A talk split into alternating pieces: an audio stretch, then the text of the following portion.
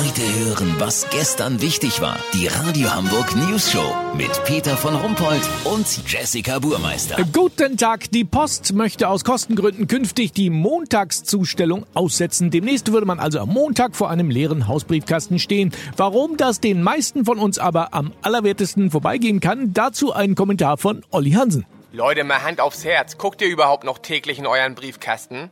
Also ich nicht. Für mich ist die Blechkiste mit meinem Namensschild drauf mittlerweile die kleinste Altpapiertonne der Welt, die sich auf wundersame Weise füllt und deren Inhalt ich zu 99,7 Prozent ungelesen entsorgen muss. Der Rest ist auch kaum noch von Bedeutung. Selbst der Schornsteinfeger pappt seine Termine mittlerweile an die Haustür. Wäre noch die Telefonrechnung mit dem immer gleichen Betrag wegen der Flatrate. Gut, ab und zu kommt mal eine Postkarte von Freunden aus dem Urlaub, die das retromäßig irgendwie witzig finden und damit dokumentieren, dass sie tatsächlich meine vollständige Adresse im Handy gespeichert haben. Kriege ich gleich ein schlechtes Gewissen, wisst ihr, wie ich mein? Aber über die Karte freue ich mich natürlich. Nicht ganz so wie über ein frisch gezapftes Pilz, aber ich freue mich. Zweimal im Jahr wird's dann doch spannend. Bei Post vom Finanzamt und bei Post vom Vermieter. Steht die nächste Mieterhöhung an oder werden doch nur die Wasseruhren getauscht? Lest ihr eigentlich das Mitgliedermagazin von der Krankenkasse? Nee, ich auch nicht. Das lege ich mir unters Fahrrad, wenn ich meine Kette schmier. Dafür ist der Briefkasten übrigens klasse. Steht bei mir immer eine Sprühdose Multifunktionsöl drin. Und ein Lappen zum Händeabwischen. Manchmal lege ich da auch kleinere Einkäufe rein, wenn ich zu faul bin, hochzulaufen und nochmal los muss. Also im Grunde ist mein Briefkasten eher zu so einer Art Werkzeugkasten mit bedingter Vorratshaltung mutiert. Ich würde ihn eher als, ja, als Krempelbox bezeichnen. Mit inkludiertem Posteingang.